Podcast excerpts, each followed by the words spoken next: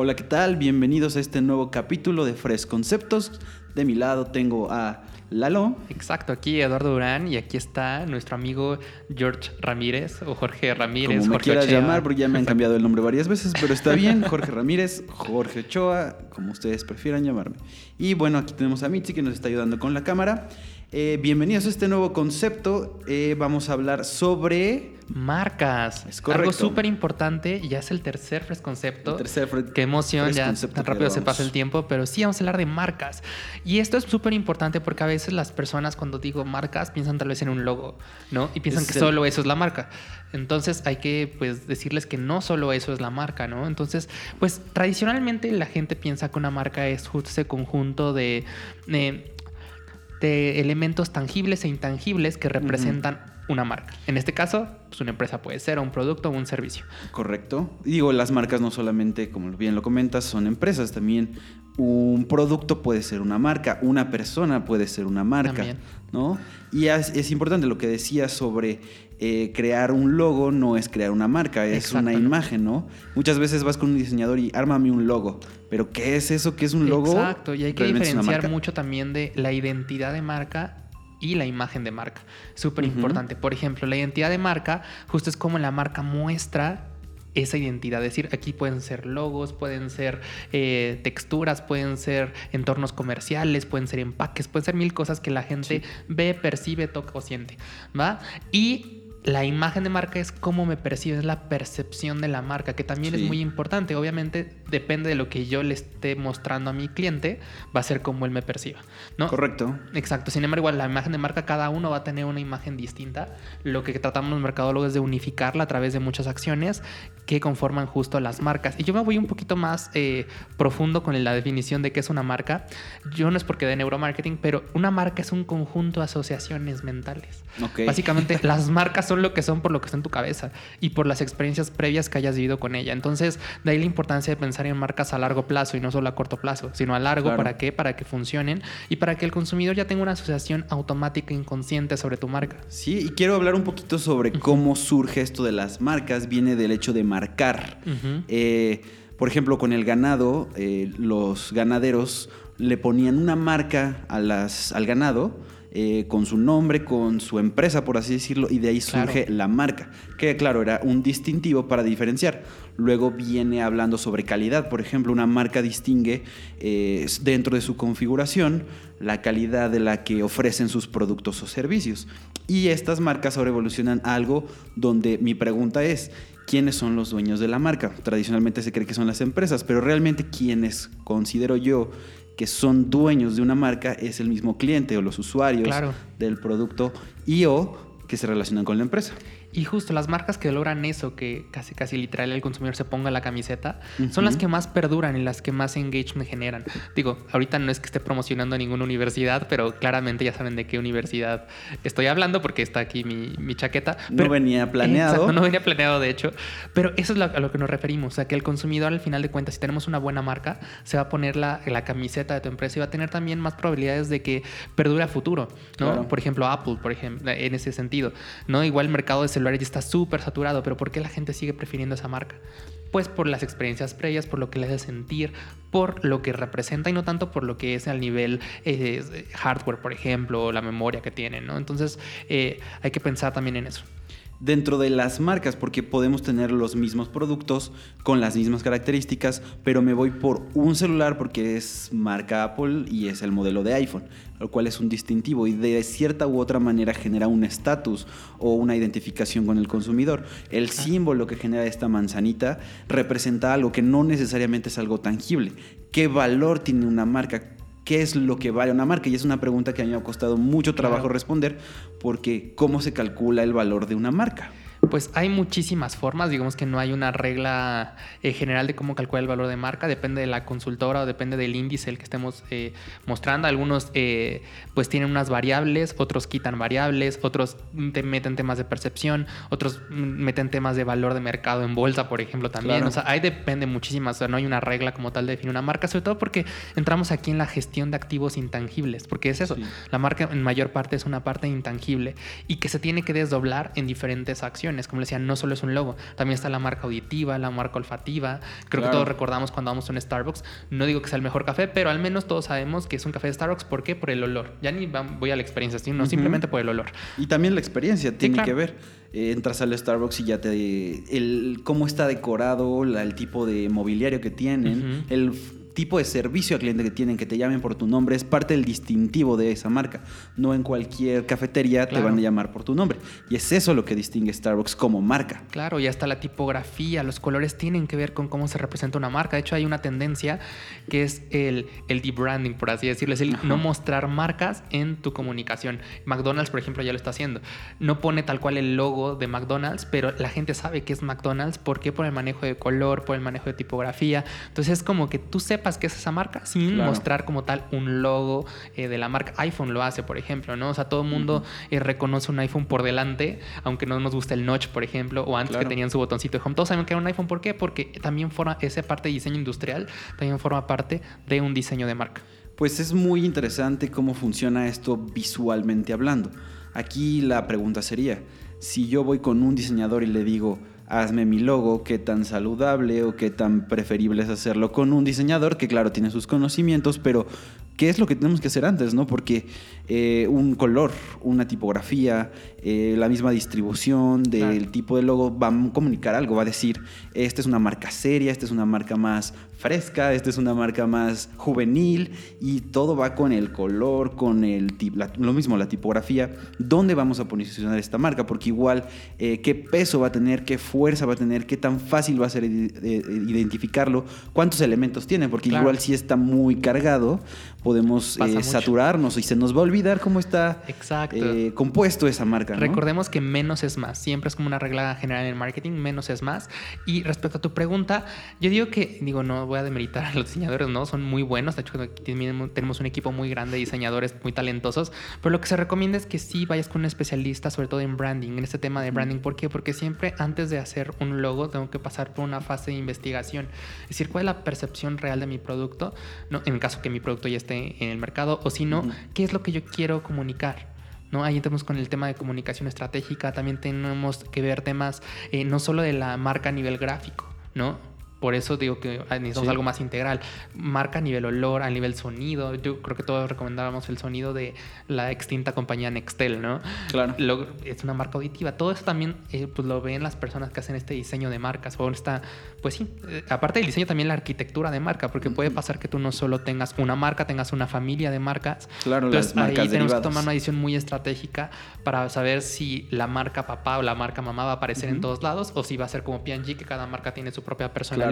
Pero eso, eh, digo, no está bien ni está mal. Simplemente es depende de cada estrategia, depende de cada marca, pues el cómo lo vamos a hacer. Y viene de la fuerza de las marcas, porque, por ejemplo, un desarrollo de marca, como se conoce esta estrategia, por ejemplo, el caso de Kinder, ¿no? Que tiene sus derivados de producto, el Kinder Delice, el Claro. Kinder Bueno, el Kinder Sorpresa, pero siempre, digo, la marca Kinder más su derivado representa eso, ¿no? Tú sabes que el chocolate Kinder, pues depende Sí. del tipo de cliente, pero es una marca muy conocida y tienen el permiso de Claro. hacer este tipo de cosas. Y recordemos que las marcas se construyen a lo largo del tiempo. Es Sí. súper importante. Por eso no recomiendo que desde un inicio tu marca comunique todo desde un inicio, ¿no? Que es un error muy común de todas las, eh, de las marcas, por ejemplo, sobre todo las pequeñas o las pymes, que quieren comunicar todo en una misma identidad. Claro. ¿no? Que casi casi como yo les digo, quieren poner el telacuache sonriendo también ahí, y también un- una cámara, pero también un micrófono, pero también una industria, pero también una fábrica.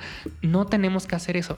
Tenemos que más pensar en cuál es nuestra verdadera esencia para poder reflejarlo. Claro. Y generalmente solo comunicar una cosa, no 30 cosas, ¿no? Sí, mucho de la tendencia es la simplificación. En todos Claro. los sentidos hablamos no solo de la simplificación de procesos, la imagen también entre más simple, yo reconozco que es mucho más fácil de, de recordar. Claro. Veamos, por ejemplo, la palomita de Nike, que tú sabes que esa palomita va a representar Nike, aunque y abajo... no tiene un tenis. Ah, Y no tiene un tenis. Y aunque abajo no diga Nike, es la Exacto. palomita. O la M de McDonald's, que si tú sabes que ves eh, el arco Los dorado, arcos dorados. ajá. pues ya estás hablando de Y McDonald's. no tiene una hamburguesa en el logo, Y no tienes una hamburguesa en el logo. Igual Apple, no tienes una computadora o un celular en el Exacto. logo, es una manzana, ¿no? Pero es una idea que representa la historia. Muchísimas cosas, ¿no?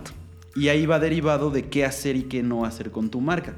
Porque muchas veces nos salimos, por así decirlo, del guion o de las reglas de, de, la marca. Y muchas veces para complementar esto tenemos que desarrollar lo que se le conoce como un manual de uso de tu marca. Claro, esto es esencial porque todo comunica. Entonces todo tiene que estar perfectamente bien diseñado, bien planeado, para que tu marca siempre eh, se presente como debe ser en cualquier tipo de plataforma, en cualquier tipo de lugar, ¿no? en cualquier tipo de medio. Y para eso hacemos un manual de marca. También para que los clientes internos, en este caso los colaboradores, pues también se sientan suya su marca, pero también la sepan usar. Porque Claro. pasa mucho, tal vez internamente las presentaciones que hacemos al- aquí adentro tal vez de las empresas, pues están hechas eh, con otros colores que no tienen que nada que ver con los corporativos, o luego los equipos de venta van a hacer una presentación de tal marca y pues bueno, ves una presentación hecha como eh, festival de primaria. Entonces sí hay que tener mucho cuidado en esas partes. En esa parte de comunicación, pues tratar de ser lo más limpio y apegados a las reglas, al guion. Eh, algo que sí quiero comentar entre nosotros es esta parte de eh, el origen de las marcas, de sobre todo eh, qué hacer y qué no hacer con, con una marca. Por ejemplo, yo vi el caso de, de Sipo. Sipo tradicionalmente, históricamente es una marca de encendedores eh, y todos identifican que no solamente el logo de Sipo, sino el Sipo, que es el producto. Entonces tradicionalmente se conoce mucho como es la marca Sipo. Ahora ellos hace un- algunos años sacaron su colonia, su perfume, con el mismo envase de Sipo de, de- de la, del encendedor, que, Claro. que pues uno lo asocia con gasolina, con fumar, con, y sacas una colonia. Entonces, por asociación, eh, por así decirlo, tu marca ya no está congruente el nuevo producto con el- la historia de la marca. Sí, hay que, hay que ser súper cuidadosos y tenemos que conocer muy bien o ana- analizar y también conocer la percepción que tiene la marca para conocer esas asociaciones, como dices. Sí. ¿no? A veces es conveniente, a veces no. Depende. En este caso, obviamente, no fue tan conveniente. Tal vez mejor sacan otra marca o lanzan otra marca, Sí. tal vez con otro nombre, otra identidad, y tal vez no tanto o no tan evidente la asociación con Sipo. Justo y de la parte del producto, que también es parte de la marca, eh, cuidar esto, ¿no? Porque no por tratar de abarcar mucho vamos a tratar de modificar estos elementos, porque al final tal vez no sea lo más conveniente para las Exacto. marcas, vas a terminar perdiendo tanto imagen como clientes, como eh, posibles futuras ventas, pero es por esta disociación de las marcas. No tratemos de llevar nuestra marca a algo que no es, o tratar de, eh, por el hecho de, abarcar y vender más, prostituir la marca. Claro, ¿no? exacto. Yo creo que una regla básica es la congruencia. Tenemos que ser congruentes siempre eh, con las marcas y cómo las comunicamos. Ah, pues eso está súper bien. Y bueno, entonces, si nosotros tratamos de crear una nueva marca, un nuevo producto, una empresa, y el paso a paso sería, bueno, ver cuál es esta propuesta que vamos a generar, cuál es la identidad de la empresa y cómo diferenciador llevar también. nuestro diferenciador y cómo llevar eso a la simpleza de un logo que también va a tener otros elementos gráficos. Y conocer también la esencia. La Exacto, la esencia. de la marca, que ya lo hablaremos en posteriores eh, fresconceptos, no se los pierdan por cierto, pero sí, esa esencia es clave. Y la esencia es qué te mueve, por qué estás ahí, en qué le ayudas a las personas, no es tanto en qué hago, porque cuando yo les pregunto a mis clientes, oye, ¿cuál es tu esencia? Me terminan diciendo lo que hacen, tal cual. Sí. Y esa no es tu esencia, eso ya es lo lo que hablado haces. un poco Exacto, en, ya en lo la parte de hablado. comunicación, pero sí justo cómo llevar ese diferencial a una marca. Muchas veces vamos a encontrar marcas tan parecidas en imagen, en color, en lo que venden, que no hay un diferencial, no hay cómo distinguir una de otra y pues pasar por... Yo muchas veces también le digo a mis alumnos, imagínense que van pasando por el supermercado o por Walmart, por decir marcas, y qué es eso que te hace voltear a ver un producto en el estante. Muchas veces es cómo está configurada la imagen de la marca y el posicionamiento que tiene, que es, dices, ah, esto es Doritos, ¿no? Exacto. Sí, entonces hay muchas maneras también de evaluar esa marca. Están desde los estudios tradicionales, cuantitativos, cualitativos, sobre todo. Y también la parte, digo, y no es por promocionar cosas de neuromarketing, pero sí, la parte de neuromarketing también me ayuda muchísimo para saber eh, esta parte inconsciente del consumidor a través de herramientas de neurociencia o esta parte automática, ¿no? Entonces ahí yo puedo saber justo dónde miró más el consumidor, dónde fijó más la atención y eso me da un indicio de a qué parte de la marca o el empaque también, este, el, consumidor, pues, pues tuvo mayor atención, ¿no? Y también la parte emocional, que es muy importante. Yo creo que eh, es una asociación natural, ¿no? Entre la marca y la emoción. De hecho, una marca me debe despertar emociones. Si no me despierta emociones, realmente, pues, es una marca que tal vez... Gris. Eh, pues gris, que tal vez la pueda cambiar por otro, sí. ¿no? Entonces, eh, también hay que ver el emocional. no llegó a convertirme en fan de la marca. Al final, un usuario que usa la sudadera del TEC, pues va a estar representando a esa marca y forma parte de la identidad. Y ahí va mi comentario inicial, que el quien posee la marca no es tal cual la empresa o los dueños de la empresa, van a ser al final los usuarios sí o los clientes. Y sobre todo por el tema nuevo que tenemos de los prosumidores, que no es tan nuevo, ya lo teníamos en cuenta desde hace varios años, pero sí, el consumidor ahora es un consumidor que produce, produce qué, produce contenido, ¿no? Entonces también va a hablar sobre mi marca, tengo que eh, hacer una que hable bien de él, pero ¿cómo? A través de una asociación de marca eh, positiva, ¿no? Que hace con emociones positivas para que el consumidor lo pueda replicar sin ningún problema. Y ya para terminar, bueno, quería... Eh, normalmente en este proceso de construcción de marca es recomendable probar esa marca en diferentes eh, espacios, en diferentes, mm, llamémoslo, versiones de ese logo, colores, ver dónde se va a poner, si es en un producto, si es en un sitio web, si es en, un, en las redes sociales, ver cómo se puede o no, qué tan fácil es encontrarlo, qué tan fácil es colocarlo, si las superficies donde las vamos a poder colocar se adecúan, ¿no? Claro, y aquí yo creo que tenemos que tener claro un tema muy importante, el diseño eh, responsivo, adaptativo de las marcas. Claro. Eh, muy esto sí es de nivel gráfico, pero es muy importante. Tenemos que pensar en un mundo digital. Yo creo que todas las marcas tienen que ya pensar en ese mundo digital y tienen que pensar cómo su marca a nivel gráfico se va a ver en pequeños dispositivos, en aplicaciones, en, en favicons de los sitios web.